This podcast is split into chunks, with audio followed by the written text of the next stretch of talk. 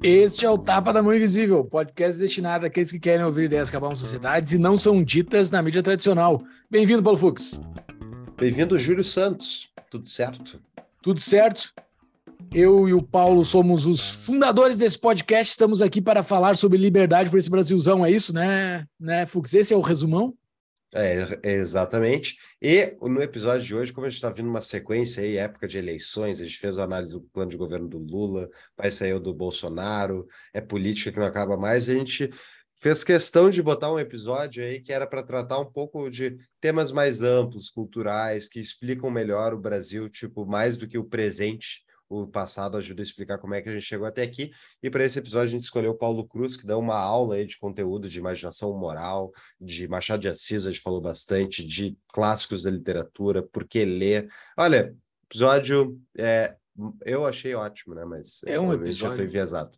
É, sim, eu também estou mega enviesado. O episódio ficou muito bom. O Paulo, eu sou mega fã dele, o Paulo Cruz. Obrigado. Paulo Cruz. Para quem, quem não conhece, Paulo Cruz é professor e palestrante nas áreas de filosofia e educação, formado em filosofia e mestre em ciência da religião. É professor de filosofia e sociologia no ensino público e privado do estado, no estado de São Paulo. Em 2017, foi um dos agraciados com a Ordem do Mérito Cultural, honraria concedida pelo extinto Ministério da Cultura, a nomes que se destacaram na produção divulgação cultural. É podcaster também, no Noar Podcast, colunista no jornal Gazeta do Povo e mantém uma plataforma de cursos online, cursospaulocruz.com.br. O cara é sensacional. Uh, ouçam esse episódio com parcimônia, peguem todas as referências, porque tem muita coisa bacana. O Paulo indica um monte de coisa legal assim para sair dessa, dessa, dessa coisa do dia a dia aí, da, da, dessa nossa politicagem aí, que a gente tem que monitorar, tem que, tem que ver o que está acontecendo, mas não podemos esquecer que existem coisas muito mais profundas do que isso e importantes. Perfeito. E caso você esteja querendo montar a sua empresa, procure a DBI Contabilidade, a contabilidade do Tapa, que dá quatro meses de isenção gratuita para quem é nova, para novos clientes, além da abertura da empresa também. É só vocês procurarem eles no arroba DBI Contabilidade e com eles vocês vão a construir a empresa que vocês querem dentro dos limites da legislação brasileira. Fora isso, Júlio, eu acho que a única coisa antes para a gente voltar para a gente ir para o episódio é avalie o podcast. Entrem no seu uh, divulgador aí de o, que, o Spotify, o Apple Podcasts, o YouTube, onde vocês estiverem acompanhando nosso conteúdo e a, curtam o conteúdo, avaliem o podcast, que ajuda a gente a ficar melhor referenciado aí frente à competição. Não, e entre o nosso apoia também, né? Rapidinho aqui, entre o nosso apoia-se, apoia.se barra Taba da Mão Invisível, faça uma contribuição para ajudar o podcast a crescer, a gente espalhar uh, as nossas ideias, mas também você recebe, em contrapartida, o acesso ao nosso grupo do Discord somente para apoiadores, onde a gente passa a semana discutindo coisas importantes e coisas não importantes também, como política. Exato. não, a gente tem que se preocupar com política, não é uma coisa tão desimportante assim. Exato. E quem quiser comprar os livros indicados, é só entrar no nosso site, tem lá o episódio, e dentro do episódio tem todos os livros citados ao longo do programa, com links para ah, com links para Amazon, e você clicando lá, comprando pelo link, a gente ganha um troquinho. Então é Exatamente. É Vamos para o episódio, pessoal. então estamos aqui mais uma vez pela terceira vez com o nosso convidado ilustre, né? O cara que está que está botando as ideias no debate que nem a gente também, né? O, é um cara que está na peleia junto conosco, né? Uh, então, seja mais uma vez bem-vindo, Paulo Cruz, aqui no nosso podcast. Valeu por aceitar o nosso convite mais uma vez. Eu que agradeço, Júlio, Paulo. Pô, que bom estar tá aqui. É sempre um prazer conversar com os amigos e vamos lá, que o assunto hoje é dos mais importantes. Exato. Eu quero começar te fazendo uma pergunta assim, vamos falar de coisa importante aqui, né? Em quem tu vai votar no segundo turno? Eu já falei, a, a, o meu voto já foi aberto já. Meu voto é no churrasco. Maior um entidade churrasco. brasileira. É. Vou fazer um churrascão. Eu já abri meu voto, já tá tudo certo. Cara, não, mas assim, falando sério, eu quero te agradecer, né, por, uh, por trazer essa pauta que a gente está falando aqui. Quem, quem, quem já clicou no episódio sabe que a gente vai falar sobre literatura, Machado de Assis. E para me preparar para esse episódio, eu li alguns contos do Machado de Assis. E olha, fazia alguns anos que eu não lia algum romance, alguma coisa fora da área técnica, né? Fora de, uhum. Fora de, uh, de não ficção, sei lá, se é assim que, se, que, que, pode dizer. Porque, embora eu goste bastante, seja muito prazeroso para mim ler as coisas da minha área, finanças e economia, que é o que eu tenho só lido ultimamente, Bah, ler Machado de Assis, cara, que sensação maravilhosa, assim, cara. Eu li, é eu li três contos para me preparar aqui, para Cara, é impressionante como a gente se conecta, assim, cara. E, e, lá a gente vai falar bastante sobre isso no episódio. Eu quero trazer isso já no início, assim. Como eu me conectei. Hoje eu moro fora do Brasil, já estou há seis meses nos Estados Unidos, mas eu me conectei com a minha vida lá no Brasil, na, das coisas boas da minha vida. Embora os contos não falassem só de coisas boas, eu me, uhum. me, me, conectei assim de uma forma. Pô, que capacidade que Machado de Assis tem, e muito obrigado por me fazer ler Machado de Assis de novo. Eu tenho que voltar a ler romances de novo. Pô, que coisa maravilhosa. Pois é, foi, foi o que aconteceu comigo também. Quando eu, eu resolvi que eu tenho aqui alguns volumes de contos, mas eu nunca tinha sentado para ler assim sistematicamente, né? Falei, não, vou ler de cabo a rabo esse troço. E eu fiquei absolutamente maravilhado. Eu falei, caramba, mas o que, que acontece que o Machado é um escritor tão negligenciado, né? No Brasil, se ele é um escritor tão fundamental. Né? Então, é, eu fiquei pensando nisso, assim. Por isso que o título do artigo que eu publiquei recentemente é Machado de Assis para salvar o Brasil, né? Porque é Exatamente. é impressionante a capacidade que ele tem de colocar a gente é, é, é, conectado mesmo com a realidade brasileira, com a realidade social, política, com, com o imaginário que o brasileiro tem, então, assim, Isso. Com a cultura. É impressionante, assim. Você fala, caramba, esse cara parece estar tá falando, parece que estou conversando com ele hoje, assim, né? Exato. É atemporal o troço. É um negócio bizarro, a gente tipo, não tinha eletricidade, daí tu vê que tem alguns dilemas que não que ocorrem por não ter eletricidade é. e não ter meios de comunicação. Sei lá, uma pessoa que está a uma quadra de ti, tu não consegue se comunicar com ela. Coisas que é, tô, é. a gente está a milhares de quilômetros aqui um do outro, a gente está se comunicando ao vivo. Então é um negócio bizarro, mas se tu te conecta, assim, e, e, essa, e esse do imaginário, né? Como eu, por exemplo, eu no meu imaginário tenho muita coisa caipira, né? Do, do Brasil, porque eu sou do interior, assim, eu sou do interior, uhum. então tem tudo essa coisa do, do caipira, do, não é urbano, né? A coisa do. Que, que para o gaúcho também serve, embora o gaúcho tenha um pouco de uma conexão um pouco diferenciada, dá para ver que o gaúcho está muito mais conectado com o Rio de Janeiro do que Montevidéu. Isso é claro, assim, tem muito mais do gaúcho uh, no carioca do que no, no uruguaio, embora muitos gaúchos não, não, não concordem com isso. Tem, é, é, é, muito, é muito do carioca, muita malandragem, e e é, e é bacana saber que a gente que a gente tem esse ponto de conexão entre todos nós, né, que não é aproveitado. Eu acho que é isso o teu ponto, né? É, é, existe esse, essa rede, essa coisa que é difícil de pegar, assim, mas que conecta, né? Tipo, eu nunca te vi pessoalmente, mas eu tenho uma conexão contigo, né? Eu, eu, uhum. eu Júlio e tu, Paulo, né? A gente tem uma conexão que é essa coisa, assim, né? Que eu não tenho com os americanos aqui, por exemplo. É, é isso, Sim. né? É isso, é esse, essa teia né, essa questão cultural né, que, que o Machado representa tão bem, né, porque ele é um escritor popular. Ele é um escritor popular, ele é um escritor que escreve em linguagem coloquial. Ele não é um escritor difícil, erudito, aquele cara que se fica. Não é. Não é, é o problema que, que a maioria das pessoas tem hoje para ler o Machado é o problema de vocabulário. Então, a cada, sei lá, dez palavras, duas você tem que consultar no dicionário, é, porque já não é um vocabulário mais usual. É, mas, assim, para gente que, que tem o costume de ler e tal, e que tem uma caminhada de, de mergulhar na literatura, é um escritor eh, absolutamente acessível, assim, né? E ao mesmo tempo que ele é acessível, ele, ele te, te mergulha na realidade brasileira como nenhum outro escritor, apesar de eu não ter lido todos os escritores brasileiros, mas eu, eu tenho para mim que assim ele é, se não aquele que faz isso com mais é, profundidade, ele o faz com uma profundidade singular, né? Então é, é por isso que eu acho que ele é tão fundamental, assim, por isso que eu tenho falado sempre, quando as pessoas me perguntam assim, ah, o que, que você daria de dica para quem quer, sei lá, entender de política? Leia o Machado de Assis. Ah, o que, que você diria para alguém que quer uh, estudar, saber sobre educação? Leia o Machado de Assis. E eu, fico... e eu tô agora com essa cantilena, assim, porque ele também vai te jogar para um monte de lugares, né?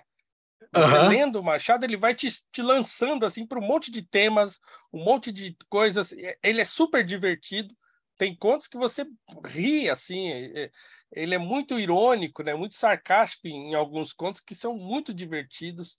Então você se diverte, você fica com raiva, você, você ri, você chora. Então é, é impressionante assim mesmo. O um tu falou que tem, tem que ele não é um leitor, né? não é difícil de ler o Machado de Assis, eu concordo. Eu tô, eu tô lendo por causa dos episódios, eu comecei a ler o Isaías Jacó, uh, mas eu tô na, na, na parte inicial ainda. Eu li os mesmos contos que o, que o Júlio citou, a gente vai deixar na show notes ali, são três que a gente tinha separado: A Missa do Galo, Teoria do Medalhão e O Velho Senado. Esaú medalhão... Jacó, né? Esaú. Exa... Esaú. Isso, Esaú, e Jacó. Esaú Jacó. O, a teoria do medalhão é, é, é complicado de, de entender, porque ele faz de propósito, ele usa um, um linguajar bem rebuscado, assim, é, é mas eu recomendo para todo mundo. Tipo, é um pai uh, falando para o filho que recém fez 21 anos de idade, como ele deve levar a vida. É muito legal o ponto. Assim, e é o Brasil de alunos. hoje. E é o Brasil Exatamente. de hoje, assim, é claríssimo é essa, essa, essas, essas pessoas cheias de pompa que tem no Brasil, que é que um brasileiro entende isso muito bem. Eu não sei, eu acho que isso talvez seja humano, assim, mas é, é, talvez sirvam para outras civilizações também, para outras nações também. Mas uhum. o Brasil, eu sei que se encaixa perfeitamente. Isso eu sei que encaixa perfeitamente. Todo mundo conhece um medalhão, entendeu? Todo mundo sabe aquele cara é. que um vereador local encaixa muito bem, assim, aqueles vereadores, assim, aqueles caras que aqueles tem aqueles poderzinhos, assim, que se acham. Exatamente. E vem do nada é. aquele poder, não tem motivo nenhum de ter aquele poder. Não, e assim, foi engraçado, porque os meus alunos, logo quando começou o ano, os meus alunos estavam muito é, afoitos para entender de política. Ah, é ano de eleição e a gente não sabe nada, a gente não sabe o que, que faz um vereador, o que, que faz um prefeito, não sei o quê. A gente queria entender isso aí. Aí eu falei: olha, eu vou dizer o seguinte para vocês. É, é, bom você entender tecnicamente como é que funciona a política, o que, que um faz, outro faz e tal. Ah, tá legal, isso é bom, é, é importante. Mas acho que a gente tem um problema anterior, porque quando você vota num vereador, num deputado, para ele fazer determinada coisa lá dentro do, do parlamento, ele não vai fazer aquilo pra, pra, para o qual você votou nele. Sim. Então a gente tem que entender por que, que o sujeito é eleito e não faz aquilo para o qual ele foi eleito. Ele cai lá dentro e aí ele entra num jogo lá de influência, de poder e tal, e de corrupção, e aí não sai nada do que ele queria fazer. Então, é isso que a gente tem que entender anteriormente, eu acho. E aí eu li com eles a teoria do medalhão. É porque o político brasileiro é, é um ilustre medalhão. Ele é, é muito. É um negócio. É muito. Assim. E é legal, assim, porque é um pai ensinando pro filho como ser o medalhão. Ele joga de boa, assim, Exatamente. sabe? Não, é Não, porque... ele fala assim: eu sei que você tem que estudar e tal, é bom e tal, mas na verdade o melhor mesmo é você ser um medalhão. É, pô, é muito engraçado isso. E, e, o engraçado é que é uma conversa que não ocorre. Não, ninguém, ninguém meio que fala isso, né? Isso que é engraçado, porque eu não imagino essa conversa um pai dizendo para um filho aquilo. Ele vai fazer com que o filho seja um medalhão, mas ele não vai ser franco que nem é o cara do texto, ao meu ver.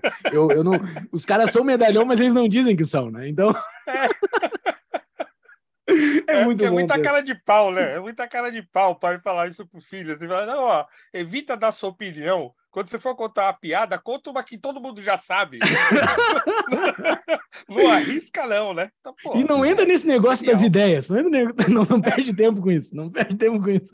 O, o Paulo falou ali um negócio. Eu tô com dois Paulos aqui. O Paulo Fux uh, falou um negócio que interessante, que tem partes que a gente não entende, né? Eu também não entendi várias partes da teoria do medalhão.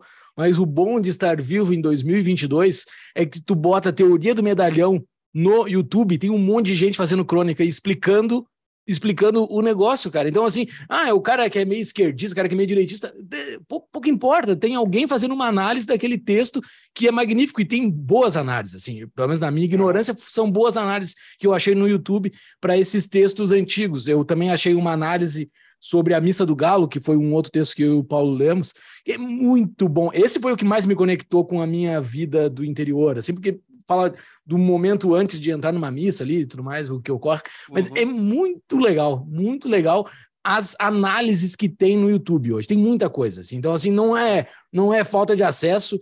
Todos, o, tu, tu consegue escutar todos no YouTube. Então, tem os livros narrados, os contos todos estão narrados no YouTube. Eu acho que todos do Machado. No Spotify também. Então, assim, tu pode estar trabalhando e ouvindo o negócio ali. Tu pode, tipo, alguma tarefa mecânica, assim, tu consegue ouvir tranquilamente. É, que, que época para estar vivo. Exatamente. É isso, assim, é, é, muito acessível e as pessoas não leem porque não querem mesmo, porque assim criou-se um, uma espécie de distância, né, com o Machado e isso torna as coisas muito mais complicadas, né? Mas deixa até para a gente situar quem não está acostumado a ler Machado de Assis, é o meu caso também, inclusive foi por causa da tua coluna que eu voltei para ler. Eu tinha recentemente lido um livro de Jorge Amado, O País do Carnaval, é meia boca e tal, mas é legal porque mostrou um Brasil do início do século XX e o Machado de Assis é século XIX, né? E, e ele mostra como o Brasil é basicamente a mesma coisa, né? É, então, os dois autores eles mostram os valores da sociedade são muito parecidos hoje com o que era no passado. Uh, explica para nós por que que importa isso? Como é que a gente pode transformar a realidade hoje ao ler, por exemplo, Paulo, esses clássicos, essa, essa literatura que mostram um Brasil de, de antigamente que a, a gente não está acostumado a, enfim, a falar sobre? Eu acho que tem um ponto que, que acho que talvez seja o mais fundamental de todos. Eu estava até conversando essa semana com os amigos e eu disse o seguinte: falei assim, ó, se você pega, por exemplo, um, um, um europeu um francês é, hoje é um sujeito que pode ser um sujeito medíocre, desinteressado, não está nem aí, só quer trabalhar, ganhar o dinheirinho dele lá e tal, não sei o quê. Esse sujeito, se ele está meio avoado das ideias, ele tropeça, ele cai dentro do Louvre, aí a vida dele, ele toma um impacto com aquilo ali.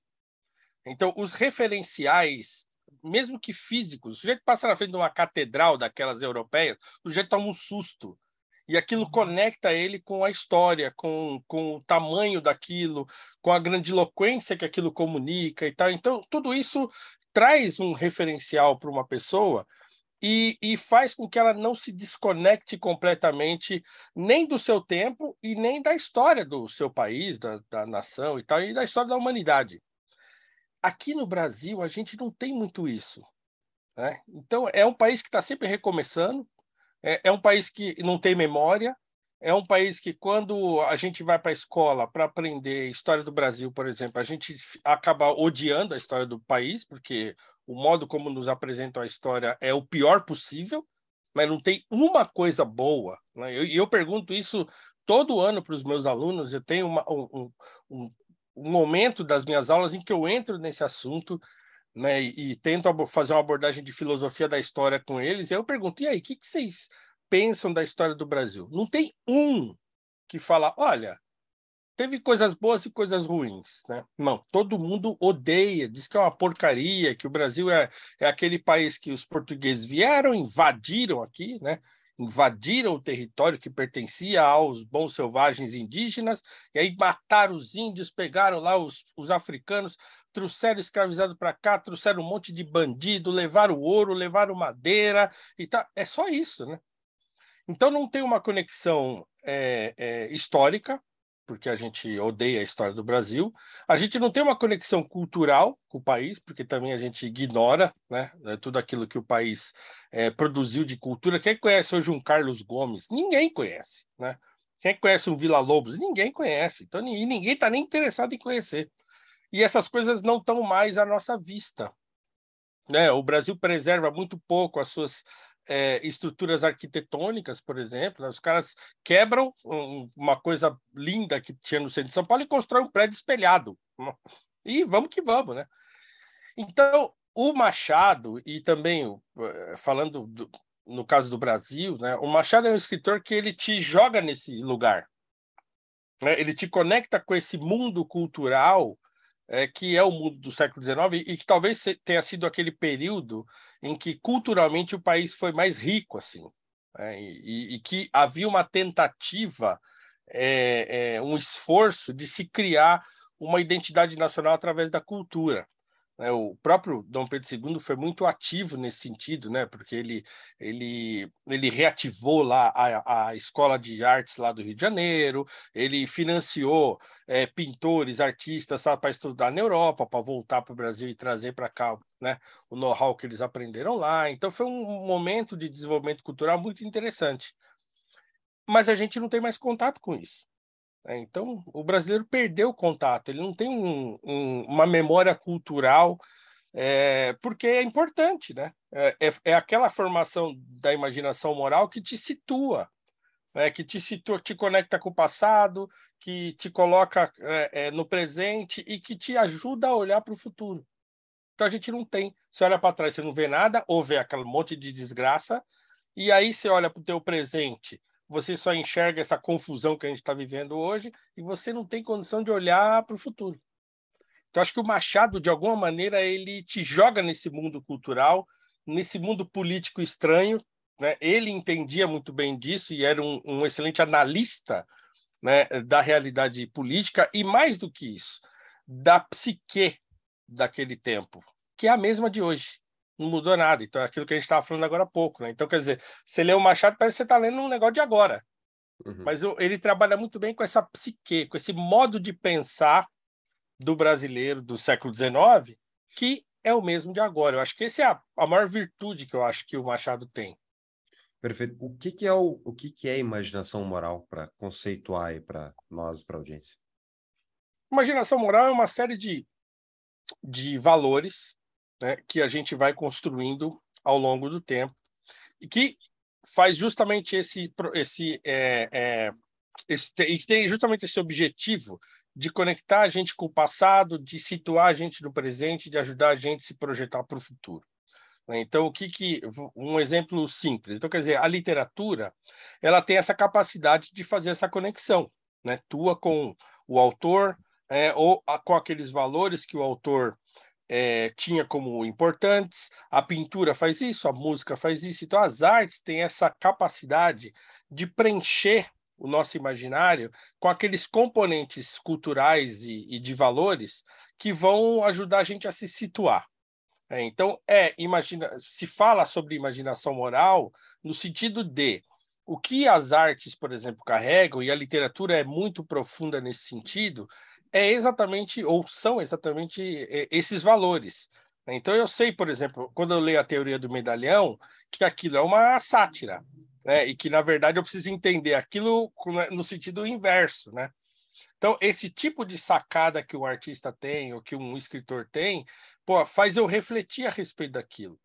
E aquilo forma a minha imaginação, não necessariamente é, é, é uma coisa pré-racional, digamos assim. Então imagina quando você lê um conto de fada, sei lá, a, a Branca de Neve, não, a Chapeuzinho Vermelho, né? Então você lê Chapeuzinho Vermelho, se você é uma criança, você não vai racionalizar aquilo de maneira alguma, né? Mas quando você lê na vida adulta, você fala, caramba, né? É, é, o que que essa menina vai lá ver a avó toda diferente? Por que, que não foi embora? Ficou perguntando para que que, que é esse nariz, o que, que é essa boca, né? A gente vai raciocinar isso depois. Quando a gente lê A Roupa Nova do Imperador, por exemplo, né, do Hans Christian Andersen, se, se você lê aquilo hoje, adulto, você fala, ah, é o que acontece hoje. é exatamente o que acontece hoje. Fica, tá todo mundo disfarçando, fingindo que está vendo tudo, que conhece tudo, e ninguém está entendendo nada. Por quê? Porque ninguém quer passar por ignorante. Então, quando você, se você lê isso quando criança, o efeito imaginativo que isso produz é como se fosse um, um, um recipiente em que você vai colocando elementos é, morais né, e formativos ali dentro, e aí, quando você estiver na vida adulta e você precisar trabalhar com a razão, a razão vai acessar esses componentes imaginativos e vai ajudar a gente a entender é, é, como é que as coisas funcionam de maneira racional. Então, uma imaginação bem formada ela gera uma razão bem formada. É, então, acho que é mais ou menos isso. Assim. É, é aquele, são aqueles conjunto de componentes culturais e morais que vão preencher é, aquela área da nossa, da nossa cabeça, do nosso cérebro, da nossa, né, da nossa memória, que depois vai nos ajudar a, a encarar os problemas mesmo, né? A entender os problemas de maneira mais, mais profunda, né? Cara, que, uh, que sensacional, porque esses tempos, uns anos atrás, um, dois anos atrás, eu estava numa conversa com pessoas instruídas, pessoas brasileiros instruídos, uh, todo mundo já tinha passado por alguma faculdade, pelo menos, uh, e daí no meio da conversa eu citei, eu citei, ah, isso o, o rei está nu, e as pessoas não entenderam entendeu? Uh, é impressionante como facilita na linguagem, né? Porque, tipo, eu falo, no, tá no meio de uma, de uma, de uma, de uma conversa, fala, ah, o rei está nu. Cara, é todo um arcabouço de um conhecimento que está sintetizado Exatamente. numa frase para explicar aquela situação. Mas é mais ou menos é isso, isso, né? Que tu falou. E, daí, e aquelas pessoas, porra, eles são brasileiros que nem eu, instruídos numa faculdade, e os caras não conseguem entender essa coisinha, cara, essa, esse trechinho da, de uma coisa banal, assim, a coisa. É, eu me lembro que eu aprendi isso, eu e o meu irmão, assim, a gente era criança sobre o Rei estar nu, essa história do Rei estar nu, porque tu era, era um livrinho que a gente tinha, não era, eu não li o original, mas a gente lia um livrinho que contava, um livro infantil que uhum. contava a história do, do Rei Nu. Que entra na tua cabeça aquilo e, e, e serve pro resto da vida, assim. Pô, o cara tá fazendo uma besteira, ninguém Ninguém tem coragem de dizer que ele tem uma besteira porque ele tem poder, é. entendeu? Então, cara, ele tá pelado, só que tá todo mundo quieto. É isso que eu tô falando. Só que tu, tu te trava, daí, porra, como é que eu vou seguir essa conversa? Se é, os caras não entendem isso. isso.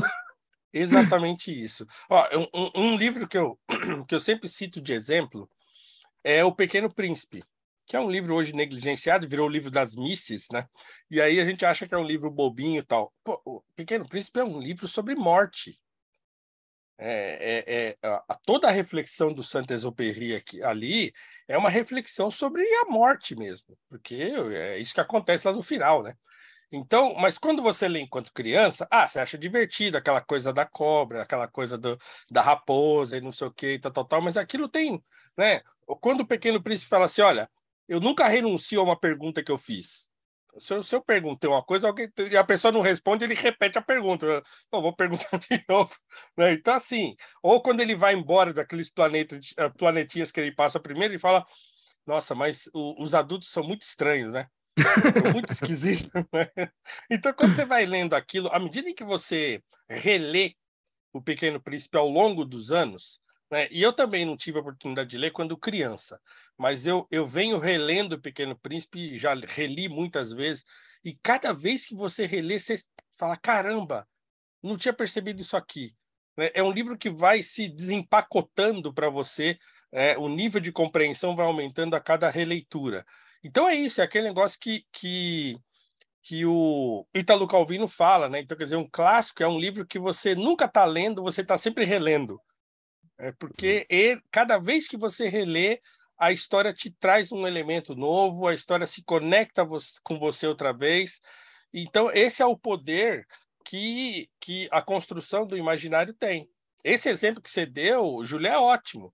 Você fala, o rei está nu. Nessa frasezinha tem um mundo de coisas aí embutido. Que uma pessoa que já leu a história nunca vai se esquecer. Né? E, e ela vai usar isso. Ela vai usar isso no mundo da razão. Ela Exato, no dia a dia. Tu aplica isso no dia a dia, quando tu, tu. Se tu não tem este, este conhecimento, o fato ocorre na tua frente e tu não consegue entender ele. Esse, é essa é que é a sacada. Tá no teu artigo lá, inclusive. Tu, é. Tá ocorrendo algo na tua frente que tu não consegue descrever, porque tu não tem linguagem suficiente. Porra, já teve um autor no passado que explicou para crianças isso. E nós somos Exatamente. adultos e não estamos entendendo esse fenômeno. Como assim, cara? Tu, óbvio Exatamente que tu tem que ter esse, essa conexão. Como Uh, agora com o nosso podcast aqui, a gente está tendo contato com muita gente uh, com uma sabedoria muito maior que a, que a minha, né? Eu falando por mim aqui. e daí eu estou tendo muito mais citações sobre a Odisseia, né? que eu não tinha contato. Pô, eu tenho 36 anos, eu não tive contato com a Odisseia em toda a minha vida. Daí, esses tempos atrás, tipo, a Odisseia é algo que aparentemente conecta o mundo ocidental como um todo, né? Tá todo mundo ocidental conectado naquelas bases lá, né? E várias coisas do nosso dia a dia são explicadas lá. E daí, esses dias, uns meses atrás, eu passei por um, por uma, por uma coisa muito ruim na minha vida, assim, pessoal. Impressionante, a primeira coisa que eu pensei, assim, o que, que o Ulisses faria? Olha que coisa bizarra, sabe? O que, que o Ulisses faria nessa situação aqui? Eu, daí depois eu fiquei procurando, assim, pô, o que, que o Ulisses faria nessa, nessa situação que eu tô passando? Porque eu tô passando uma situação ruim, o Ulisses passou por coisas terríveis, e ele, ele tomava decisões ali, né? Pô, o que, que eu faria nessa situação? Sabe? Isso é, isso é muito bacana, cara. Isso nos conecta de um jeito muito legal, assim.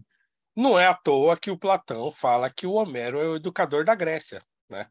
Ele tem as ressalvas que ele faz lá na República aos poetas e tal, porque os poetas atribuem sentimentos aos deuses e isso é, é ruim. Mas ele fala que o Homero é, é o educador de toda a Grécia, né? Então ele e não é à toa também que, que no sistema de, de formação né, de uma sociedade lá na República do Platão, a primeira coisa é o quê? É você contar os mitos para as crianças. Né? A criança entraria lá na escola do Platão, e a primeira coisa que ela ia aprender seria os mitos, seriam as histórias. Né? Biblicamente acontece isso também. Então, quando acontece a libertação lá do povo de Israel, lá do Egito e tal, e aí Deus fala para Moisés: ó, você vai contar essa história para as crianças. Você vai repetir essa história das crianças. Quando elas perguntarem, ó, o que, que aconteceu? Você fala, ó, aconteceu isso, aí você conta a história de como milagrosamente né, o Senhor tirou o povo do Egito da escravidão. Então, ficar contando isso repetidamente, você vai preenchendo né, aquele, aquela, o imaginário da criança, e aí lá na vida adulta ela vai conseguir recorrer a isso, como você falou aí muito bem é, a respeito até do Ulisses, né, que é uma é uma é uma jornada, né? É, como diz o Chesterton, né? Na, na a, a Ilíada é uma to, toda a vida é uma batalha e na Odisseia toda a vida é uma jornada né, uma jornada de retorno para casa, que é impressionante, que também está tudo ali, né? E o nosso bom é. português tem uma palavra para isso, porque é um perrengue a vida dele. É um perrengue desgraçado. é só bronca que ele enfrenta, tia. É, só bucha. É só bucha. E a, e a mulher resistindo lá, os, os caras investindo e ela resistindo. Então é, é isso. É, é, essa é a virtude que, que as artes têm, e, mas, sobretudo, a literatura porque ela é, é você que monta todo o cenário ali, né? Tá, fica tudo dentro da tua cabeça. Um filme é legal? É legal, é bom. É uma história de banda desenhada, um quadrinho é legal? É. Mas a literatura, ela te, ela te aguça a montar tudo aquilo. Né? Você monta o cenário todo, ele está descrevendo ali, mas você vai montando na sua uhum. cabeça. Uhum.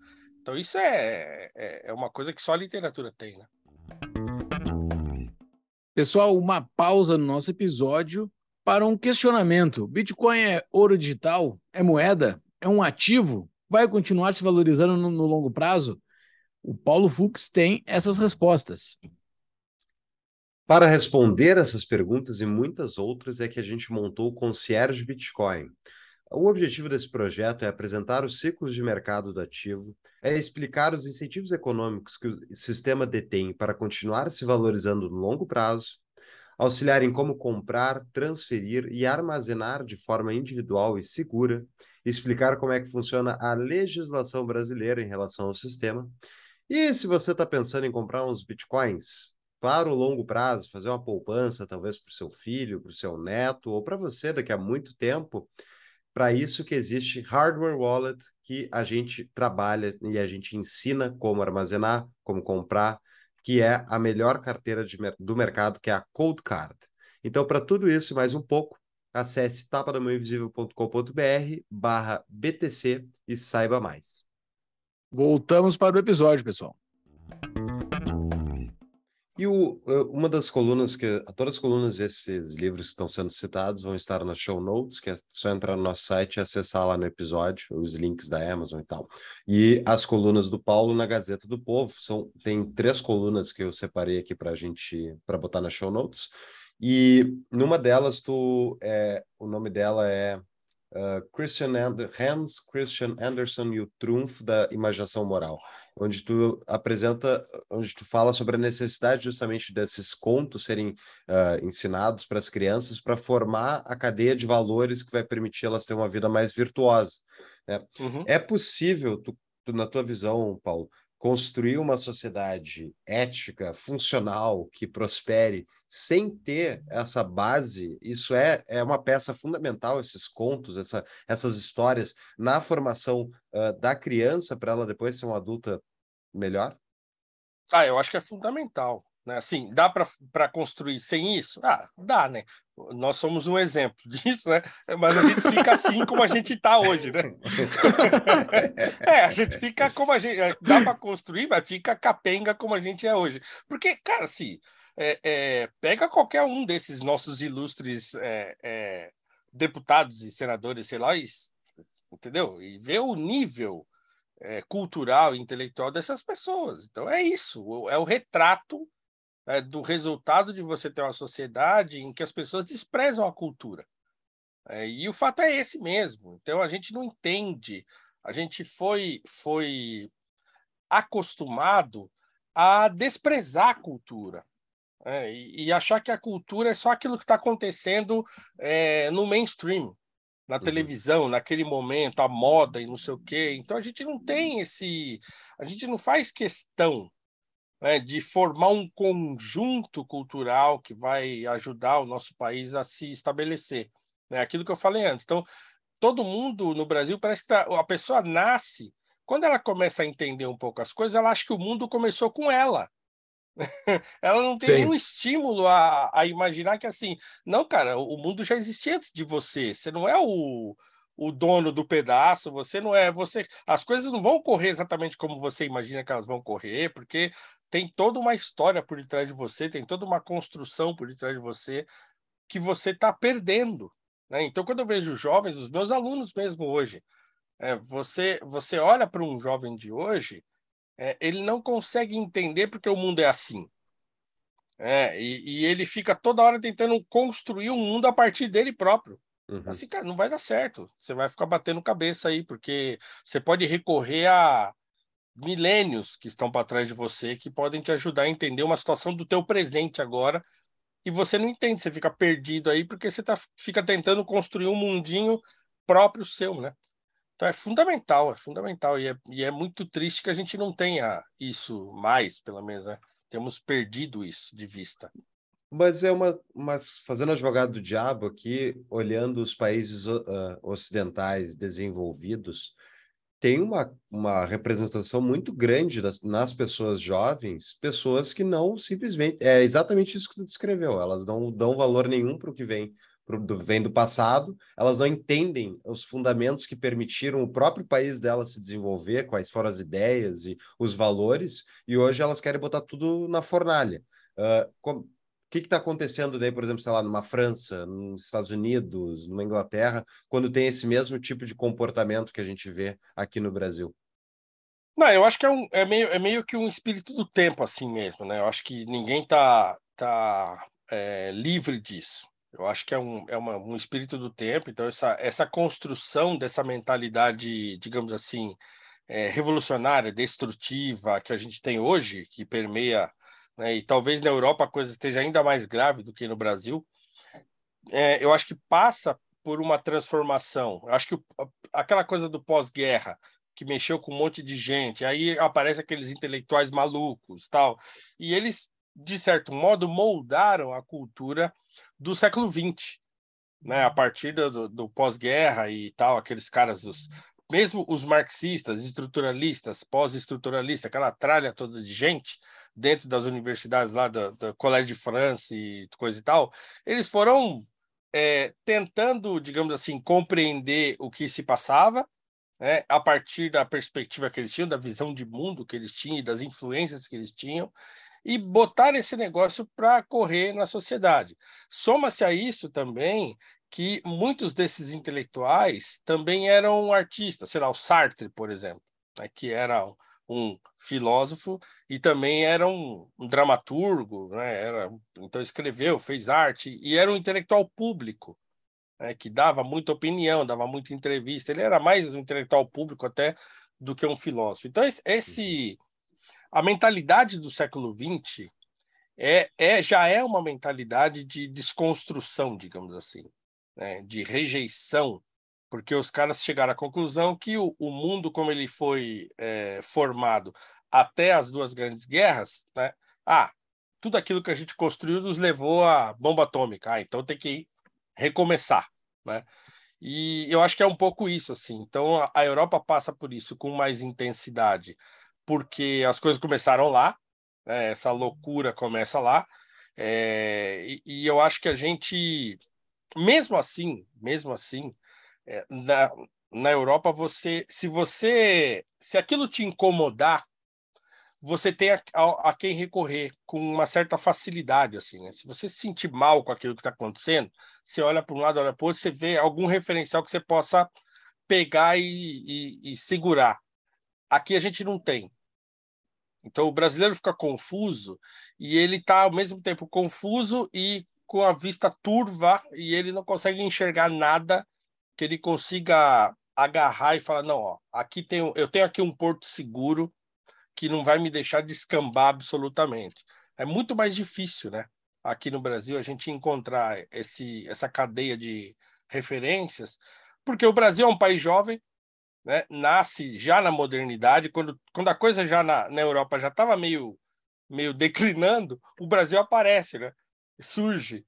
Né, então, não deu nem tempo de se desenvolver uh, a contento, é, e, e a, talvez os Estados Unidos seja uma coisa excepcional mesmo nesse sentido, porque também é um país jovem, né, mas que conseguiu construir um arcabouço cultural importante, é, mas é isso, acho que aqui no Brasil a, gente, a dificuldade da gente aqui é exatamente se você se sentir incomodado com o que está acontecendo aqui, você não encontra referência. Por isso que, por exemplo, a gente, quando fala de conservadorismo brasileiro, muita gente pensa nos gringos, né? Pensa lá no Edmund Burke, pensa no. Né?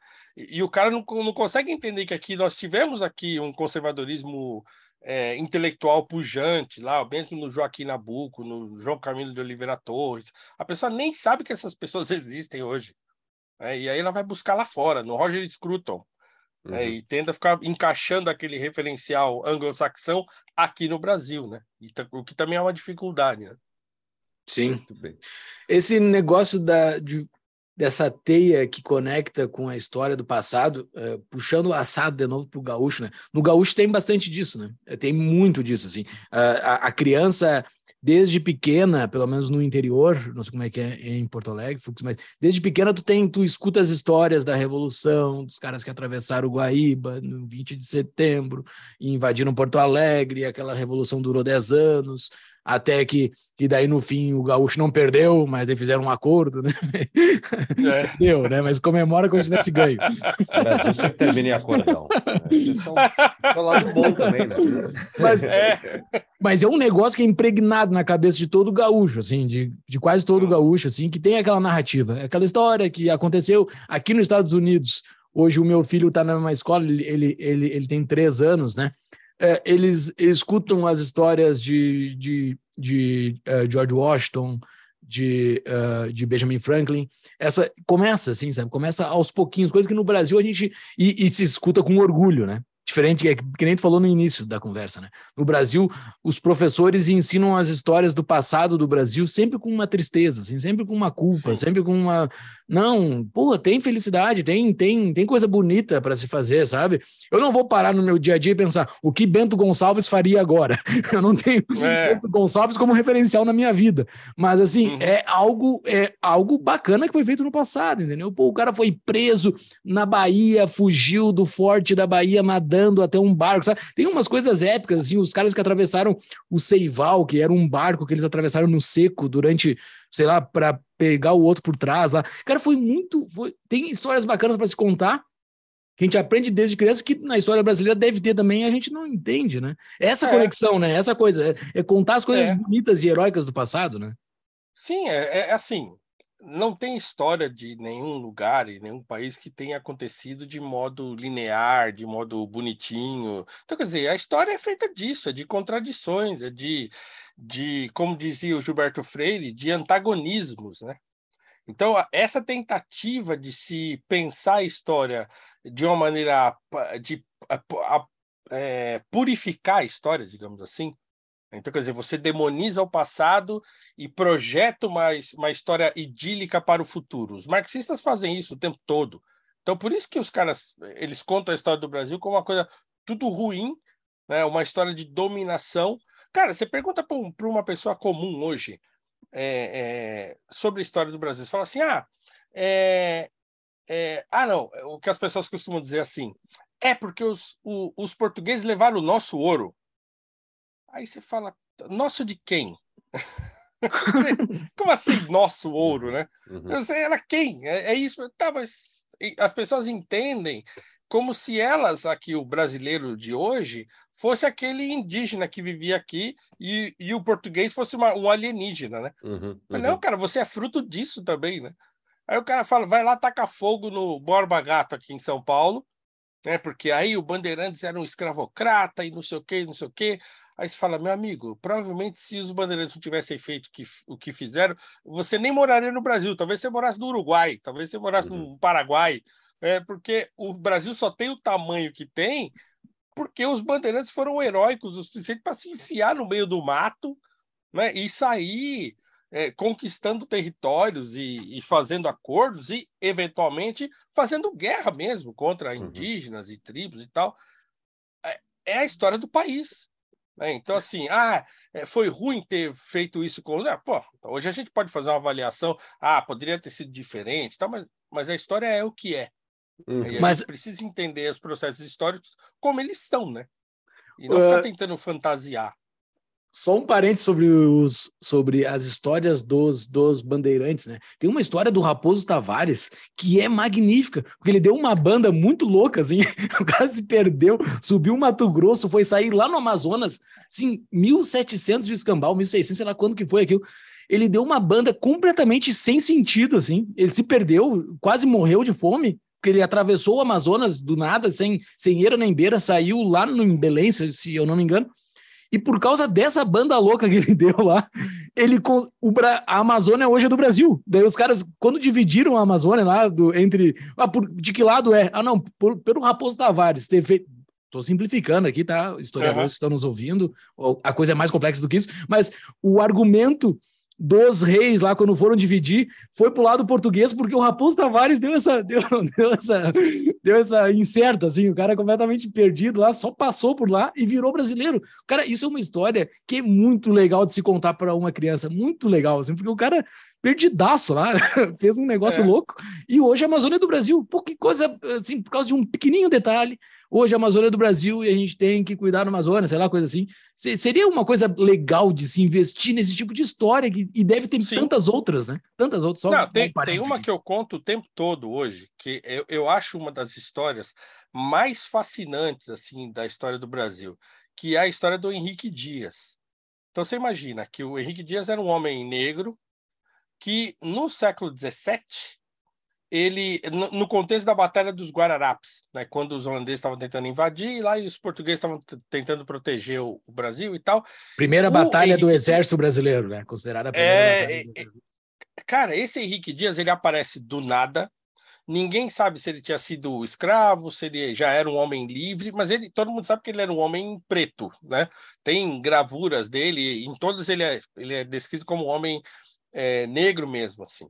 Então, ele se alista no, no exército né, dos portugueses, ele vira um herói de guerra na Batalha dos Guararapes, ele perde um braço e, e luta heroicamente, e aí é um, vira um herói da Batalha dos Guararapes, e aí ele pede para que é, ele ficasse ao comando de um batalhão só formado por escravos.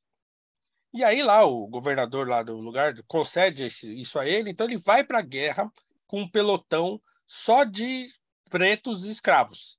E os caras fazem miséria lá nas guerras, naquelas batalhas lá da, de, de, de para assegurar né, o, os portugueses aqui, o domínio dos portugueses no Brasil, que de tal modo heróica que o Henrique Dias é convidado a ir para Portugal para receber uma condecoração da rainha. Ele vai para Portugal, recebe uma condecoração, ele vai duas vezes para lá, inclusive. É, é, e quando ele volta, ele faz um pedido para que ele governasse sobre aquele pelotão que ele comandou na batalha lá dos Guararapes. E então aí todos aqueles caras daquele pelotão são libertos e ele vira uma espécie de prefeito de uma comunazinha com aqueles caras lá e ele lá no meio. É, um cara foi condecorado em Portugal. O cara tem carta, por exemplo, dele. Isso tem registro mesmo. Cartas, uhum. por exemplo, que ele enviava para a rainha de Portugal por causa de, de preconceito que ele sofria aqui. ó, o, o, general fulano de tal tá me tratando mal, não sei o que, tal, tal, manda uma carta. Aí a rainha mandava uma carta, volta, ó, respeito o homem e tal, porque é, ele é um herói nosso e não sei o quê. Veja, cara, um homem negro, no, no contexto que a escravidão estava começando no Brasil ainda, né? Uhum. E, e, aí você fala, pô, isso é o Brasil, né? A história do Brasil é esse troço maluco mesmo. E você tem no meio de, de um. Para mostrar também para as pessoas que o negro não foi só escravo no Brasil. Né? Uhum. Então, você contar isso para uma criança negra na escola, por exemplo, pô, muda completamente o modo como ela se enxerga, o modo como ela enxerga o Brasil, como ela enxerga a história do país, esse monte de confusão que aconteceu aqui, assim. Então, isso é fundamental, né? E não criar a criança ela achando que a história do Brasil, né, que o Brasil é o que é, porque os portugueses vieram aqui invadir, aquela história toda maluca que a gente que a gente aprende na escola, né? Pois é, Paulo, tu comentou sobre uh, Portugal antes e como as pessoas têm essa visão de que os portugueses vieram tirar o nosso ouro, tirar o pau-brasil, e é, é por isso que, logo, somos pobres ou somos isso, somos todos os problemas são culpa do que aconteceu há 500 anos atrás, como se, é. tipo, ninguém agora tivesse nenhuma responsabilidade ou responsabilidade não só pelo que aconteceu agora, mas pelo que vai acontecer. Né? Então, é. essa eterna transferência de responsabilidade para quem já morreu há muito tempo. Exatamente. É, é, isso é como é que a gente quebra isso? Como é que a gente muda essa mentalidade? É só explicar a história do brasileiro, do Brasil, porque só um último parênteses, eu, mesmo já cometi esse, eh, várias vezes esse problema. Eu estou acostumado a ouvir de palestras antigas sempre o negócio do Brasil sofre do patrimonialismo, blá, blá, blá, blá sempre culpa dos portugueses. E foi numa entrevista com o Lucas Berlanza, que é o presidente do Instituto Liberal, que a gente gravou aqui. Ele falou, tipo, a gente começou a discutir os problemas do Brasil, como é um problema enorme, e daí falou, podia ser muito pior. E daí assim, é verdade, podia ser muito pior. E a gente não dá valor para isso também. Imagina nascer sendo Yu-Gi-Oh! lá na China. Né? Imagina que horror que é. E isso é só um pedacinho. Podia ser muito pior é. o Brasil. Então, é. como é que a gente resolve? Dois minutos para resolver o Brasil. 522 anos agora, hein? É. Cara, eu acho que a educação é a única maneira da gente resolver esse problema. Não tem. Eu acho que é um problema que a gente só vai resolver a longo prazo, mas é, é um problema que só se resolve ou só se começa a resolver na educação básica, eu acho. Eu acho que, que as crianças, acho não, né? Assim, eu estou vendo isso acontecer. Né? O jovem está chegando na idade adulta é, completamente é, desconectado da realidade. É isso que está acontecendo. Então, é, é, a gente não consegue entender o nível de desconexão que esses jovens de hoje estão estão passando. E eu tenho um filho adolescente que tem 17 anos, que é meu aluno, inclusive, na escola, que dorme na minha aula. É. tá ouvindo aí? É, exatamente, é meu, meu aluno no terceiro ano do ensino médio, assim. E, então, assim, eu olho para o meu filho mesmo, olho para os meus alunos, olho para os meus sobrinhos, assim, então é uma desconexão absoluta, é absoluta. Então isso é muito complicado. Então assim, o que que esse essa molecada vai ter de referência para tocar a sua vida? É, o que que essa molecada vai ter de, de referência cultural? Pela porque é importante você ter um referencial cultural para você poder se situar nas coisas, né? a, literatura e as artes te ajudam a entender que o mundo não é perfeito mesmo. Que o ser humano faz besteira, que pisa na bola, que erra pra caramba, e que muitas vezes é preciso ser prudente em relação às coisas que a gente vai fazer ou falar. Né? E se você não tem nenhum referencial, você fica um átomo solto no mundo, né? E, como eu falei, tentando construir um mundo próprio seu, hum, ao passo que você tem todo um, um legado, né? Civilização é legado, né? Sim. Então, a, a, o medo que existe e que eu, e que eu costumo dizer é que a gente está num caminho de, de declínio civilizacional que pode levar a gente a uma situação insustentável, assim, enquanto nação, né? Por o Ocidente está passando por isso, né? O, o Ocidente está passando por isso. Não é um assim, Mas, só para não O Brasil tem é. que reagir, não estou dizendo que a culpa, que eu estou tirando a culpa, né? Mas uh, o Ocidente está passando por isso. Né? O Ocidente está passando por isso, mas é o que eu falei. Então, assim, o Ocidente está passando por isso, mas aqueles que têm esse arcabouço cultural ainda palpável, eles podem ir lá na hora que tudo tiver esquisito e ah, tá bom, ó, tem isso aqui, agarra aí. É, e nós não temos. Eu acho que esse é o grande problema. É que tá. num momento em que, num, num ponto de inflexão, que eu acho que está por vir no nosso contexto, a gente, a gente vai ter muita dificuldade de se reorientar é, porque a gente não tem mais é, esse referencial todo. Ele existe, ele está aí e tal, mas as pessoas nem sabem onde é, o que procurar, aonde. É, é, então, acho que esse é o grande desafio que a gente tem. E é um desafio da educação mesmo. Né? Tem que começar lá no comecinho né? e aos poucos transformando isso. Mas para isso precisa de professores que tenham capacidade de fazer isso. Onde eles Sim. estão? Né? Então as universidades não formam protesto. ninguém mais. É, exatamente. Estão falando mal do, do, do, governo na sala dos professores. Uh, o, aqui nos Estados Unidos tem o problema dos desses, desses tiroteios em massa, né? Que é um problema da nação, né? É, o, é que a esquerda tem a sua leitura, que é porque as pessoas têm arma, né? Sempre é essa resposta. Ocorre isso porque as pessoas têm arma. Porém, esses tempos falando com um cara que tinha posicionamento de esquerda, assim, um cara me falou o seguinte, que conecta muito com isso que tu acabou de falar.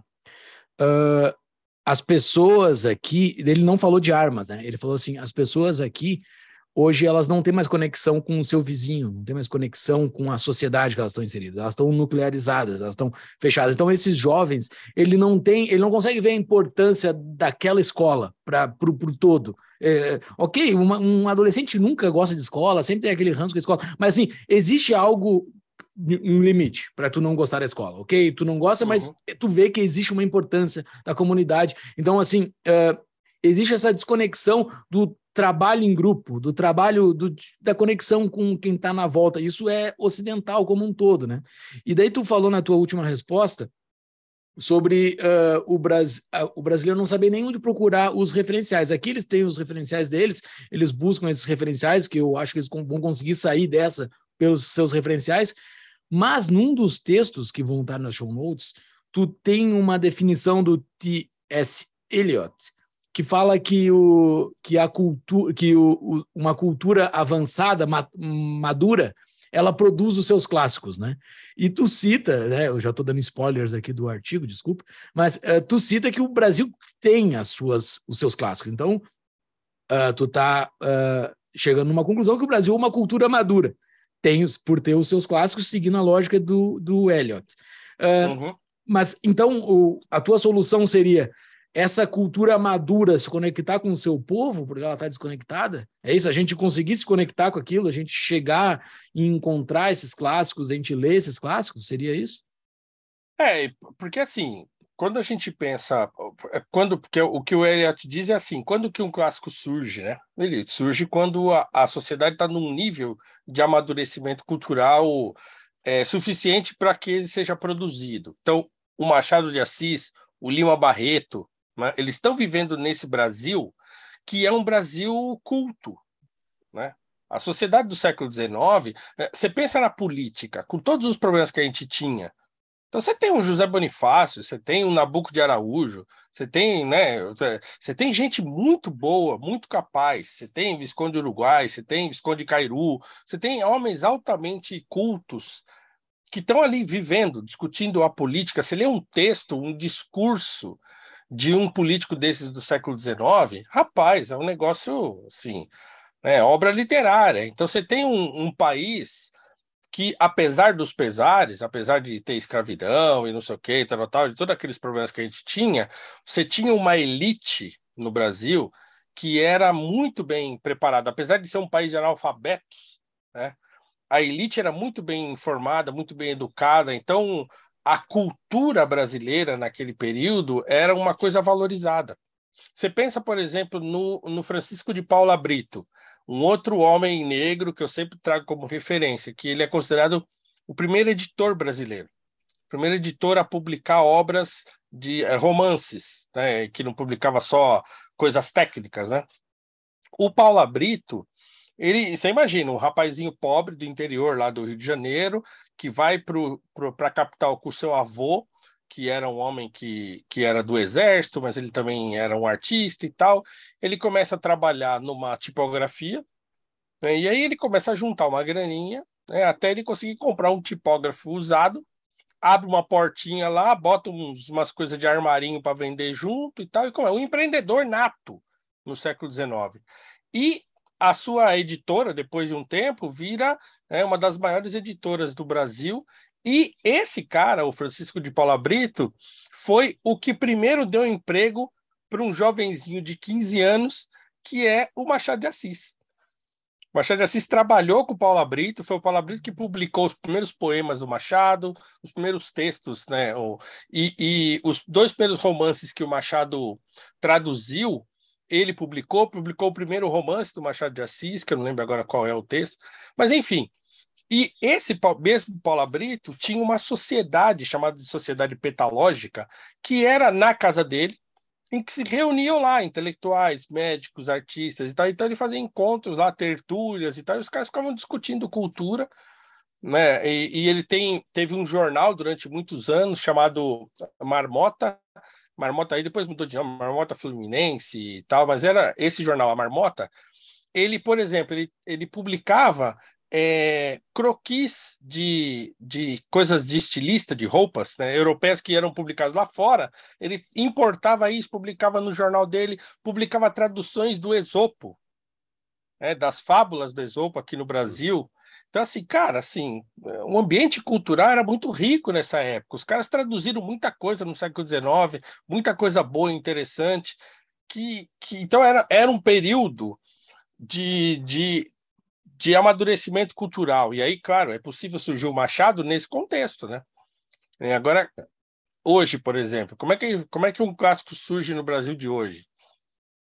É muito difícil, as pessoas não conseguem nem assimilar é, a coisa toda. Bom, mas deixa eu fazer um contraponto aí. Você até citar, citaste antes a qualidade dos nossos políticos, né? E no, tem um dos contos aqui do vai estar na show notes do Machado, que é o Velho Senado. E todos, vários desses nomes aí que tu citou, eles eram senadores, eram pessoas né, diferenciadas, e tu compara com o nível de senadores hoje, é claramente uma diferença assim, é brutal. Até porque a maior parte dos senadores hoje tem algum processo crime contra eles, então é. só nisso já, já dá uma boa diferenciada. Mas realmente, assim, ele vai citando um por um, assim, ah, discurso do fulano, de essa de Queiroz, desse, daquele, e é um pessoal diferenciado. Então, uh, mas Tu não acha, Paulo, que tem. Eu, eu tenho, eu sou um otimista por, por eh, DNA e por crença. E eu estou procurando assim, ó, qual é a saída? Como é que a gente pode melhorar? Tu não acha que tem uma razão para ter esperança considerando que, por exemplo, isso aqui que a gente está fazendo, que é um podcast uhum. pequenininho uhum. e tal, tu tem o teu podcast também, uh, o fato da internet, como o Júlio também comentou, ter todos esses vídeos, todo esse conteúdo, isso não, ao meu ver, isso me dá muita esperança, porque mostra que está, pelo menos essa é a minha avaliação, que está acontecendo um, um, não um renascimento, mas uma uma oportunidade de muita gente que nem que não teve a, um profundo interesse na época de escola, e eu me incluo nisso. Eu li um, alguma coisa de Machado de Assis, eu nem lembro que livro era no colégio, e eu saí, tipo, literatura lia, não lia. Hoje em dia eu tenho muito mais interesse de estudar e vontade de uhum. estudar isso do que eu tinha na época do colégio. Isso por quê? Porque eu sou desafiado intelectualmente vendo coisas da internet, vendo vídeos, autores, pessoas, né? E sem falar os, os, contatos sociais. Então, isso me dá esperança, porque eu acho que não é uma coisa que só eu estou lendo e estudando. Tem muita gente que está fazendo isso. Eu acho que uhum. há 15 anos atrás era desolador, porque não tinha isso. Tu não acha que isso dá Sim. uma baita uma razão para, tipo, ter um otimismo, assim, com o futuro, não só do Brasil, mas do mundo?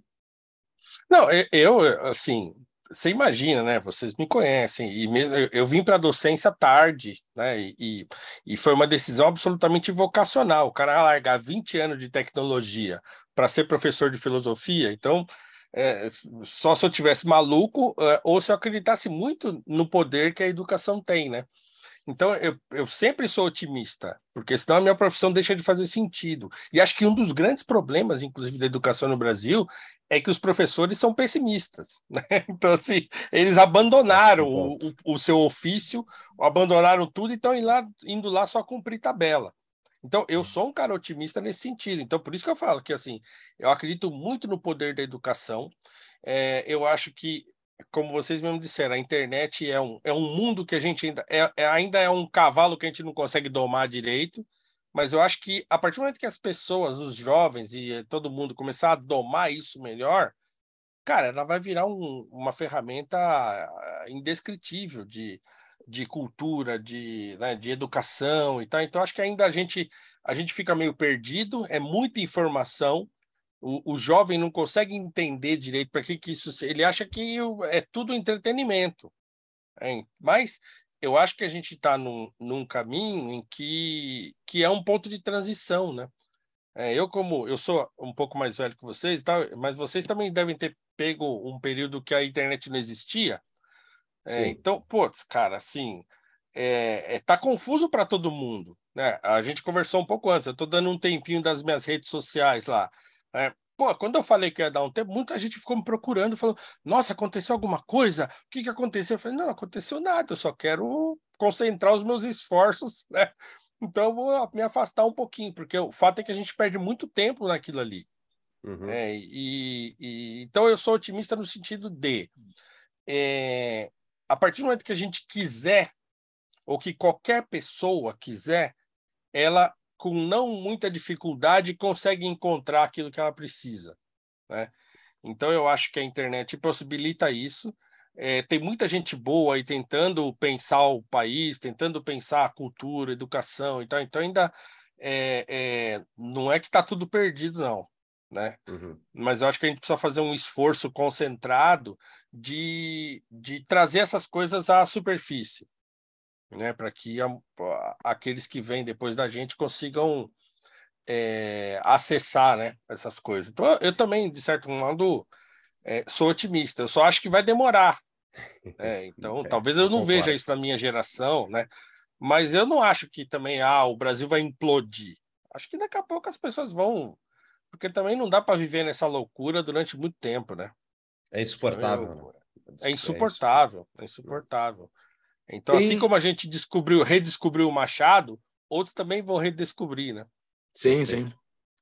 E tem um uh, tem um que na imaginação moral que a gente não uh, uh, a gente não adentrou muito aqui, mas para mim é muito importante, assim, pelo menos na minha vida pessoal, assim, dessas dessas citações que tu tem no teu imaginário, né, de que aqui nos Estados Unidos se tem muito do que eu vou falar sobre o George Washington, né? Que se fala do, da tomada de decisão moral do teu dia a dia, né? Como determinado cidadão faria, pô, tu tá num, né, numa determinada situação bastante situação brasina, como se fala no, lá no Rio Grande do Sul, tu não sabe o que fazer, que tu poderia ir por, por um caminho errado e tu vai ter que ir pelo caminho certo tortuoso, assim, tu vai ir pelo caminho certo fazendo um, muito mais trabalho do que fazer pelo caminho errado. Por que que tu faz isso, né? Por que que tu faz isso? Porque ah, fulano faria assim, né? Fulano, aqui nos Estados Unidos tem um negócio do George Washington, o homem que nunca mentiu, né? Que é, se fala que ele nunca mentiu na vida. Então, bota isso como um imaginário. Não, em determinada situação, se eu mentir aqui, eu me dou bem, ninguém nunca vai saber. Nunca vai saber. Mas eu não vou fazer isso, porque existe essa coisa do meu imaginário de que bah, é errado fazer isso, é errado. Fulano é. não faria, alguém que eu admiro não faria, né? No, na religião tem muito isso, né? É o imaginário, faz parte do imaginário dentro do cristianismo, que é o que eu conheço. Tem isso, né? Tu pensa em determinados. Seguido eu penso em Pedro, assim, muito, muito eu penso em Pedro, né? O que, que Pedro faria numa determinada situação? Porque Pedro errou bastante, né? Pedro é, é. Bem, Pedro é bem humano, né? Então, assim, pô, Pedro, o que, que Pedro faria aqui, mesmo sendo daquele, daquele monte de limitação que ele tem, né? Uh, uh, então, isso, isso é uma. Só para explicar, assim, pelo menos a minha visão sobre o imaginário, né? É importante por, causa disso também, né? E talvez seja uma das coisas mais Sim. principais, né? Que é essa a moral, assim, pô, eu não vou fazer isso porque é errado, cara, pelo amor de Deus. Ninguém vai saber, mas eu não vou fazer, né? É que é, que é aquela, aquela experiência é, de você compartilhar coisas que você não viveu. Então, por exemplo, igual o C.S. Lewis fala, quando eu leio a grande literatura, eu me torno mil homens diferentes sem deixar de ser o mesmo. Então, essa capacidade que a literatura tem de, de fazer você viver experiências que não necessariamente são as suas, né? e que você pode compartilhar dessas experiências, desse, dessa imensidão de autores e de personagens né? que, que viveram antes de você e que, é, e que são criados antes daquilo que você vai é, experimentar. Então, você ter todo esse arcabouço de referências morais, né, sobretudo, né, ajuda pra caramba você a se Sim. situar né, a você entender o valor da prudência, a você entender o valor da justiça, né, você entender o valor de, de ter uma vida virtuosa, de você é, é, trilhar a estrada menos viajada, como diria Sim. o Robert Frost no, no poema famoso dele. Então, quer dizer, cara, vale a pena, né? Vale a pena você caminhar por um caminho que seja mais tortuoso, mas que vai te garantir lá na frente é, uma coisa que é inegociável, que é o teu caráter, que é a tua, né, a tua honestidade, né? Isso é, não há dinheiro que pague, né? É, e também a, a literatura também nos mostra o que acontece com aqueles que resolvem seguir a estrada que todo mundo está seguindo, né? O caminho uhum. mais fácil, né? Uhum. Então sempre tem um preço essas coisas e, e experimentar isso através da literatura é, é importantíssimo, né? Sabe que é engraçado isso porque o, na, na atividade empresarial, uma das primeiras coisas que tu vai fazer quando tu vai criar um projeto novo, uma empresa nova, um produto novo, é tu fazer benchmark, né? Que é tu pegar o que já existe hoje, tu olha Exatamente. a melhor experiência, né? Copia, adapta para tua realidade, para teus valores e tal, e toca adiante. E quando tu lê livros, é tu, tu tá fazendo um benchmark, tu está pegando histórias, tu não precisa fazer os erros do personagem. Faz por conta, é. tipo, lê o livro, entende e tu não precisa entrar no mesmo, mesmo mesma furada dele. Então é muito Exatamente. engraçado. É. é isso aí, é, é uma boa, uma, um bom paralelo esse. Então é isso mesmo, você está fazendo um benchmarking da vida, né? Uhum. Então, cara, tem coisa, tem coisa mais fascinante? Eu estou vendo ali atrás de você, Fux, eu não sei se é o Senhor dos Anéis que está ali atrás. Sim, mas... esse aqui, o verdinho é, esse, é. que é o, é o é. anel do Sauron versus o anel do Gandalf, do, do de fogo aquele. Eu adoro a então, é, então você imagina, você quer uma coisa mais espetacular do que você seguir a saga daquele do Frodo? É, é meu livro Cara, predileto. É, é sensacional. Bicho, é sensacional. Então você fala, caramba, e eu, e eu lembro muito daquela cena, eu já passei isso para alunos e tal, e eu falo sempre disso, que é logo lá no, no livro, é no ainda no final do. Né, no começo do segundo, mas no filme é no final do primeiro, que é aquele quando o Frodo morre lá, o, o Boromir, né? O Gandalf. Morre. O, não, ah, não quando morre, morre, morre. O, o, Boromir, tá, é. perfeito. É. Sim, sim, Aí sim. ele fala: caramba, meu, já, já, deu, já deu merda, eu uh -huh. vou sozinho né? Eu não vou mais atrapalhar a vida de ninguém. Tá? E aí ele pega o anel e some, vai embora para tentar ir sozinho. E Isso. aí o, o, Sam sai correndo atrás dele, cara, e vai quase se afoga, fala: Não, eu prometi que, você, que eu não ia deixar você sozinho.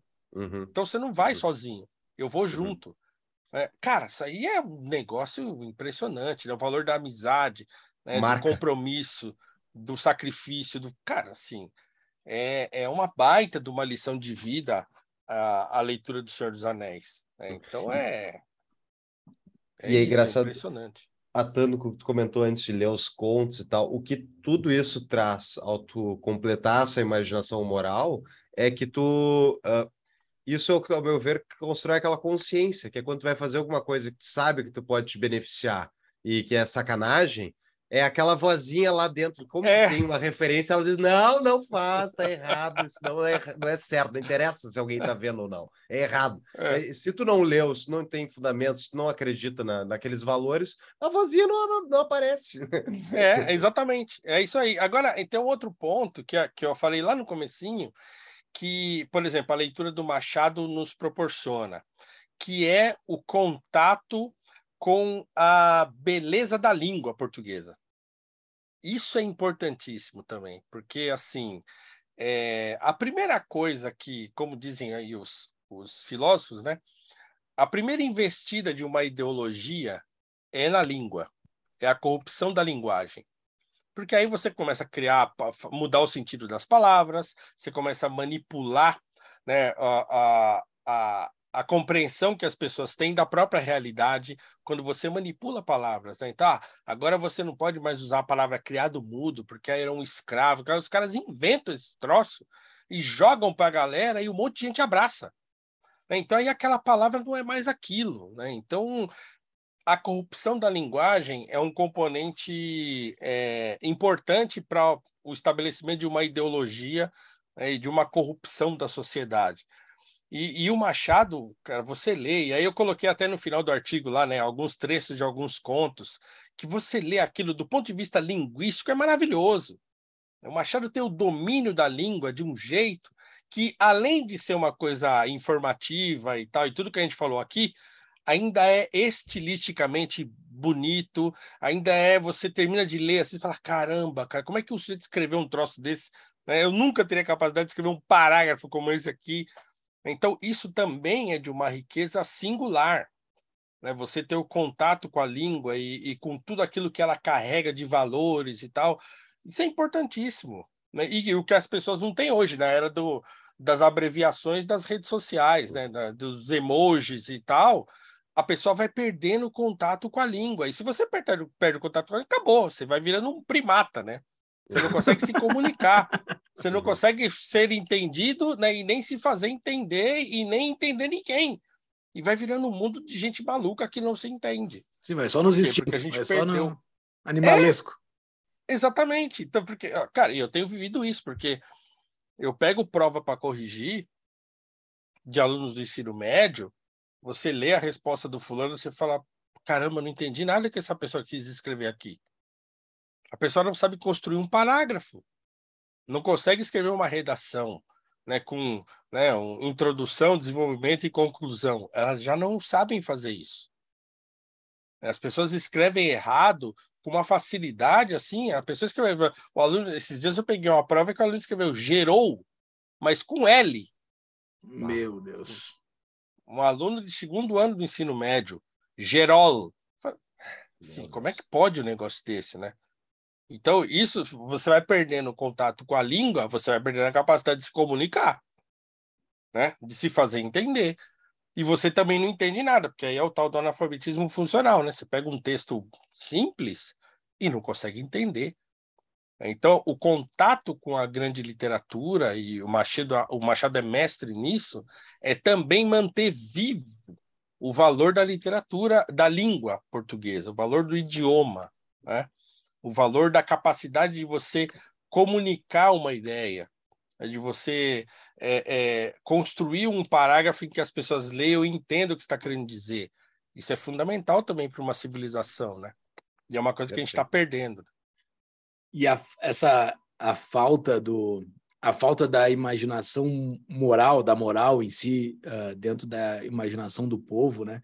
Isso é, tem um caso clássico brasileiro que ocorre, eu acho que de sul a norte do Brasil. Eu já vi ocorrer isso no Rio Grande do Sul, então deve ocorrer em outros lugares também. Que é o caminhão tombar e todo mundo pegar a coisa do caminhão, né? Porque não tem mais dono. No momento que.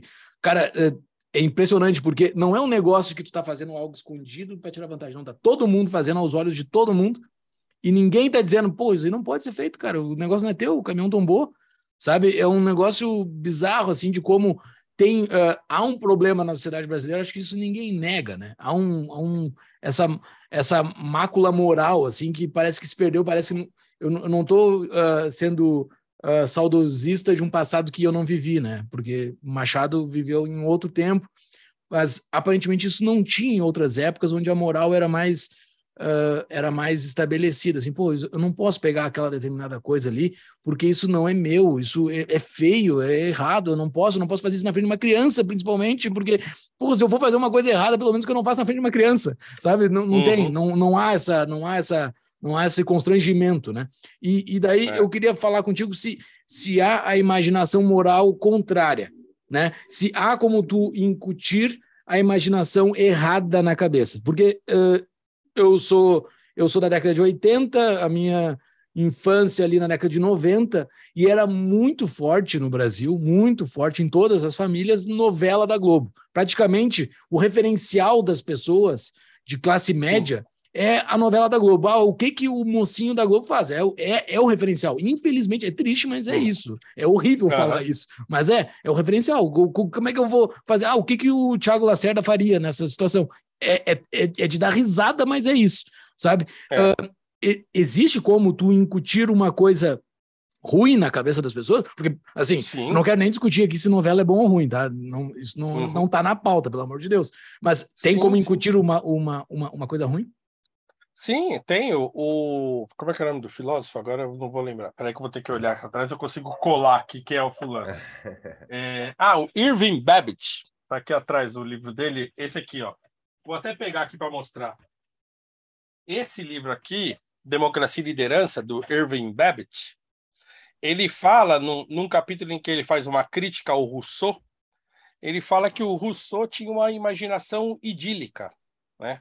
E que toda a construção do imaginário desses revolucionários de hoje partem dessa imaginação idílica do Rousseau, de imaginar um, um mundo é, é, pré-histórico, entre aspas, assim, né? Mas onde não existia conflito, onde todo mundo vivia bem e tal, e tentar projetar isso para um futuro construído através daquela ideia dele do contrato social e tal.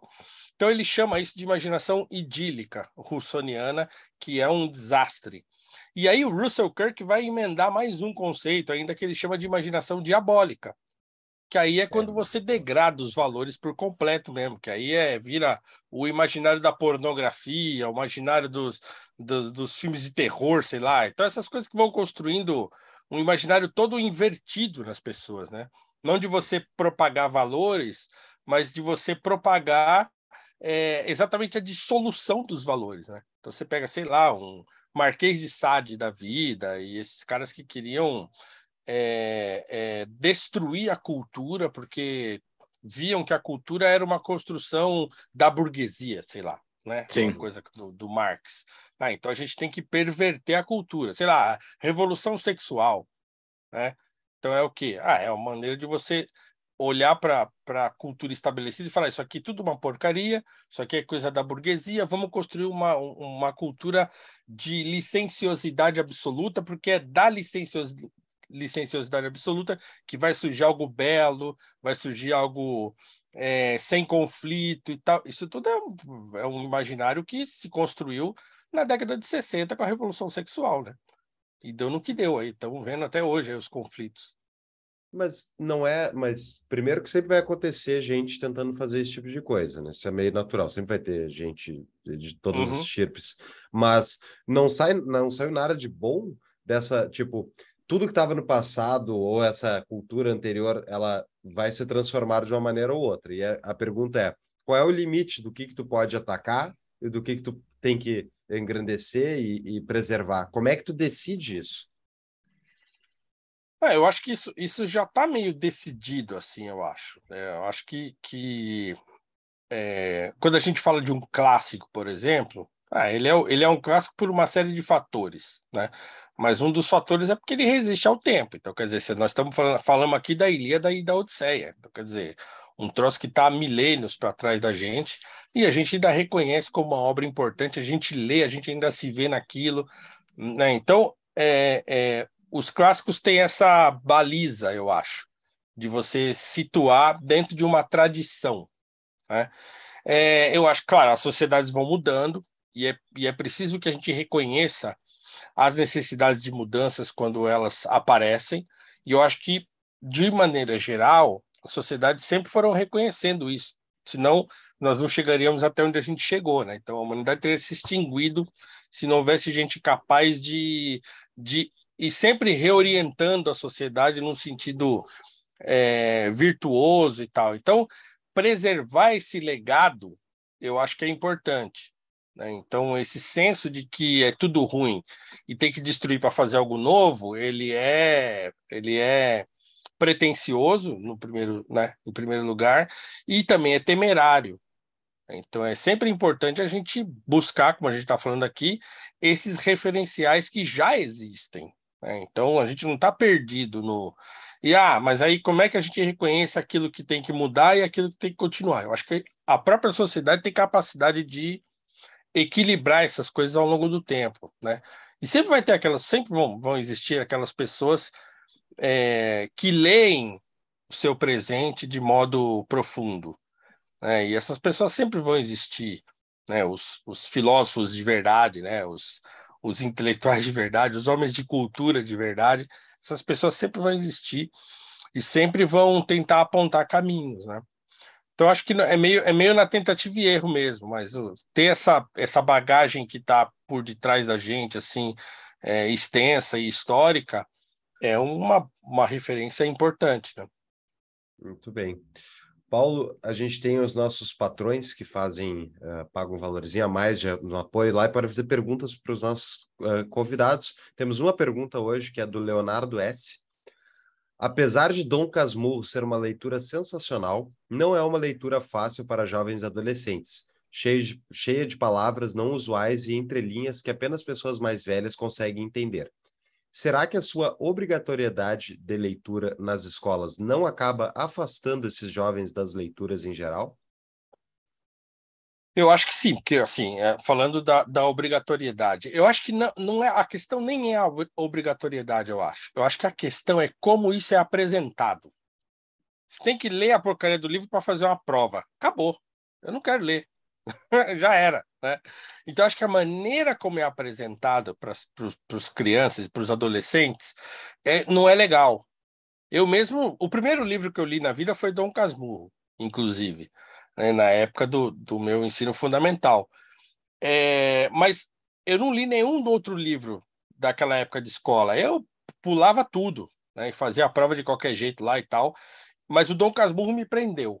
E aí eu quis saber, traiu ou não traiu, aquele papo todo me, me, me, me prendeu a atenção.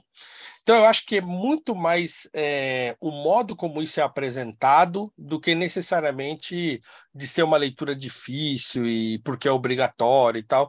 Que seja difícil, acho que o professor pode ter habilidade o suficiente para explicar para a molecada que é, é, difícil até você consultar duas, três palavras no dicionário, entendeu? Isso é acostuma, você acostuma com isso. É, muitas vezes não há nenhuma dificuldade de vocabulário, mas de estilo. É, você, as primeiras páginas, às vezes você está enfrentando o estilo do autor que você não está acostumado. Depois você passou umas três, quatro páginas, dez páginas, você já você consegue uhum. se habituar e aí você vai embora, né? Eu acho que tem muito disso, assim, de, do modo como isso é apresentado. É, os professores de literatura precisavam encontrar maneiras de, de tornar isso fascinante, né? Para uma criança, para um adolescente, mas sem a necessidade de ficar ligando isso a um exame, a uma prova, a um, né? Isso, eu acho que isso é uma coisa que afasta muito mesmo, né? Então, eu, eu acho importante que se tenha literatura na escola, eu acho importante que alguns livros a criança tenha de ler, né? E nem acho que o Machado é um escritor, como eu falei lá atrás, né? difícil né, de ler. Eu acho que é uhum. legal, é um livro, é um autor importante para um adolescente conhecer. Quanto antes, melhor. É, mas eu acho que o professor tem que ter essa capacidade de, de fazer com que a literatura seja algo é, importante e que a criança e o adolescente sintam essa importância. Eu fiz uma live agora recentemente lá no Instagram com uma, com uma amiga, quando eu estava lançando o meu clube do livro, e, e ela fala muito disso, porque ela trabalha com mães e com professoras de criança e tal, né? E ela conta muito de, de uma professora que ela teve que, cara, a aula dela era maravilhosa, ser professora de literatura, então você ficava com vontade de ler o livro do modo como que ela como ela apresentava, a paixão com que ela falava sobre a obra, dava curiosidade na molecada para ler. É, então você ficar uh, apresentando a coisa muito porque tem que fazer uma prova, aí é ruim mesmo, né? Então Sim. eu acho que tem que ler, é, e eu acho que os professores é que tem que buscar caminhos para tornar aquilo uma coisa é, agradável, prazerosa né, e estimulante para um adolescente. É difícil para caramba, né? Ainda mais no Sim. mundo de hoje. Mas continua sendo necessário, acho que não deve ser abandonado, não. Legal. Tu, tu, me lembrou agora, no teu artigo que tu cita sobre o Dom Casmurro ser o primeiro livro que tu leste, né? Uh, tu cita também que nunca tinha lido o livro infantil E, mas daí depois tu também leu Paulo Coelho, que o, o Alquimista tu, uh, tu leste em um dia, né? Um Cara, dia. isso aconteceu comigo também, não sei se foi em um dia, mas tipo um final de semana que eu adorei aquele livro. Eu acho que foi o primeiro livro adulto que eu li, assim, porque antes, embora tu não, tu não tenha lido uh, o, o, a coleção Vagalume, né, que tu fala, eu li, é. eu li todos esses livros infantis, mas o, o Alquimista me prendeu de uma forma porque é muito legal o jeito que ele constrói a história ali, né? Muito legal, pelo menos para um, é um ignorante narrador, ali, né? um ignorante lendo, o jeito que ele narra ali é muito muito bacana. Uh, o que qual é a tua qual é a tua visão sobre o Paulo Coelho? Porque o cara penetra bastante, assim, ele, ele consegue ser lido por pessoas que nunca leram, né? Uhum. É, ele é um excelente narrador, né? Assim, faz muito tempo que eu li, eu ainda, como eu falei, adolescente e tal, mas eu lembro, assim, eu li, eu li Diário de um Mago, O Alquimista, Brida e as Valquírias. Foram os quatro livros que eu li. E todos eu li com muito prazer, assim, né? E porque ele é um excelente narrador, né? Aquela coisa da história de aventura e tal. Então você fica meio. Você fica preso àquilo. Eu não acho que ele seja um escritor desprezível, como as pessoas falam. Ah, é ruim, ah, não sei o quê. Então, não, ele é um escritor, né? É, eu acho que ele, ele é despretensioso naquilo que ele é, é um bom escritor de história, um bom contador de história, né?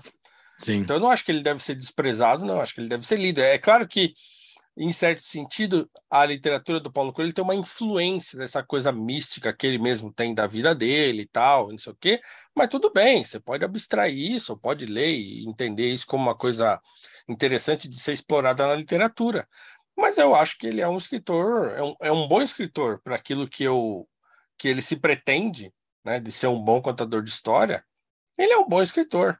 É, talvez não tenha a profundidade de um clássico, é, mas não deixa de ser um bom escritor. É como ler Agatha Christie, né? Que é Sim. é maravilhoso ler aquelas histórias policiais da Agatha Christie, ler Conan Doyle lá, né, Sherlock Holmes, né? São, são, são, é uma literatura que não é profunda e tal, mas que é legal. Né? É um tipo de livro que é legal de ler também, né? É muito de você encontrar, inclusive, o que você gosta, né? Às vezes a pessoa não lê porque ela, ah, eu queria adquirir o hábito de leitura, que eu acho também meio esquisito você falar do hábito de leitura, porque, afinal de contas, você pode passar a vida inteira lendo um livro ruim. É, então não é só hábito de leitura, é, que, é importante que você leia coisa boa, né? Mas é, é, muita gente deixa de abandona a literatura porque começa a ler um livro e não gosta e acha que é, que é por isso que ela não gosta de ler. Não, mas talvez seja porque ela não encontrou uma história que ela goste. Um, um tipo de literatura que ela goste, se é romance, se é, é, história policial, se é livro de comédia, né, se é conto. Então a pessoa precisa encontrar uma coisa que ela gosta de ler. Eu lembro, por exemplo, que na adolescência eu gostava muito de ler biografia. Né, então eu li várias biografias, assim, porque eu achava legal saber a vida da pessoa e tal, e não sei o quê. Então, é uma referência isso, moral, né? encontrar. Exatamente. É uma referência moral, porque tu, depois que tu lê, tu fica pensando, ah, como que o fulano faria numa situação que eu tô passando aqui agora, né? Mas isso é, é impactante, é. né? Então é você encontrar muito assim o tipo de livro que você gosta de ler. E acho que aí quando você encontra, aí já era. Aí você vai embora, né? Você vai embora. É, então é isso. Eu só acho importante nesse sentido, né, também como diz o, o Ítalo Calvino, né? Ah, por que ler os clássicos? Bom, a única resposta talvez possível a essa pergunta é porque ler os clássicos é melhor que não ler os clássicos. então, assim, é isso, né? Eles estão aí, eles existem, existem listas aí dos livros clássicos. Então, é melhor você investir nesse tipo de literatura, que já é um tipo de literatura reconhecida pela história, do que talvez você perder tempo lendo esses livros que acabaram de sair, que são da moda e tal. Então, investe o seu tempo de leitura em obras que, que são reconhecidamente obras que vão mudar você, por exemplo, né? que vão te fazer enxergar o mundo de maneira mais profunda e ampla. Né? Por isso que é melhor ler os clássicos do que não lê-los. Né? Sim. Muito Você bem. citou no início o Pequeno Príncipe, né? Eu, eu fiz uma coisa que tu vai, tu vai me xingar, tá? Eu fiz um negócio nos Estados Unidos aqui. Eu me desfiz de toda a minha biblioteca, tudo, vendi tudo, e só trouxe 12 livros, né? Os 12 que estão aqui.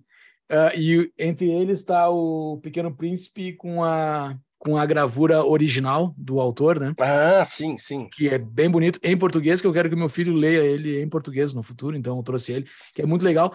E, e é impressionante como, uh, como pequenas coisas são importantes no, no, no, passar da vida, né? Na minha cidade que eu nasci, uh, que é no interior do Rio Grande do Sul, uma cidadezinha pequena chamada Mostardas, tem duas escolas infantis. Na minha época tinha duas escolas infantis. O nome de uma era Pequeno Príncipe, e o nome da outra era Sítio do Pica-Pau Amarelo. E, e, são duas coisas que são importantes. Eu, eu, não sei quem, quem fez isso no passado, mas foi uma sacada genial. E as duas coisas, depois eu, eu, eu sabia que eram coisas importantes, eu não sabia direito o que, que era.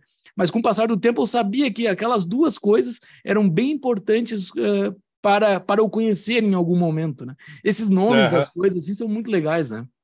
É, é. Não, ó, Gravam Pequeno Príncipe que... é, maravilhoso, assim. Pequeno e o Sítio do Pica-Pau é, uma, é uma boa? Também é, também é. Aí tem toda essa polêmica do. do, do é... Tatiana Anastácia ali. Monteiro Lobato. É, não, Lobato, do, do, do Monteiro Lobato, perdão. Toda essa polêmica com o Monteiro Lobato, ah, o racismo, e ah, porque ele era da sociedade eugênica, e papapá, e aquele, o modo como ele trata personagens negros e tal. Tá, tudo bem, você pode depois questionar isso, mas eu não conheço uma pessoa, e, e eu não tive essa experiência de ler o Lobato assim todo, mas eu tenho muita gente que na infância é, é, é, mergulhou no Monteiro Lobato e nas histórias, tá? Relações de narizinho e tal, não sei o que lá, e o próprio sítio do Pica-Pau Amarelo, e, e, nenhuma dessas pessoas é, é te, teve criado em si um imaginário racista. Eu, li. Assim, pelo menos das que eu conheço. É. Eu li, eu li, olha, não sei se toda, mas eu li boa parte. Meu pai era fã, ele me fez ler e depois eu aprendi é. a gostar. E eu não sou, acredito, não sou uma pessoa racista, então, viu só? Monteiro Lobato não, então, não é... emplacou racismo em mim. É, isso fica evidente na obra? Eu não sei se fica evidente. É, eu não, eu não lembro de ter notado racismo na obra, mas faz tempo que eu li. É, então assim, talvez até crie na gente um pouco dessa impressão é, de um imaginário de que eu sempre falo disso quando estou falando sobre racismo e tal, de subalternização do negro, de olhar o uhum. negro sempre como subalterno, tal. Tá, talvez ele reforce isso um pouco, mas é uma coisa que é fácil de superar. Né? Não é um negócio assim que vai prender você numa coisa maluca e, e ruim, né? Mas assim, eu acho que tem mais ganho do que perda na uhum. leitura do Monteiro Lobato. Eu acho que ele não deve ser abandonado, como muita gente fala, não, porque é um escritor importante, é um escritor que entendeu bem também o Brasil, era um amante da literatura, da, dessa ideia de, de narrar os mitos, né? De, assim como Câmara Cascudo também era, né? É um autor que entendia bem a, essa construção cultural do país através da literatura, né? Então, acho que ele não deve ser abandonado, não. Precisa ler, tem que ler. Maravilha. Paulo, uh, grande episódio, ótimo papo, mas chegamos ao nosso final aí. Eu queria considerações finais, dica de livro e também que tu fale aí onde é que, é que o pessoal te acompanha, saiu das redes sociais, mas o que é onde é que o pessoal deve, onde é que eles, a gente direciona eles? Bom, mais uma vez, obrigado, um papo maravilhoso. É sempre bom conversar com vocês, vocês são amigos queridos já. A gente, como vocês disseram, nunca, nunca nos conhecemos pessoalmente, mas nos considero amigos, né? É Sim. muito bom bater esse papo com vocês sempre.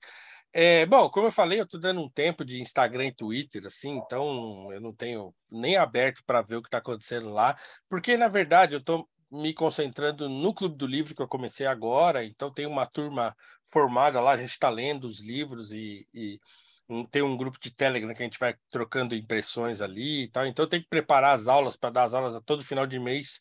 Vai ter uma aula sobre o livro do mês. Né? Já estão com as inscrições encerradas, tal, então não vai dar para entrar mais ninguém agora, mas talvez no ano que vem.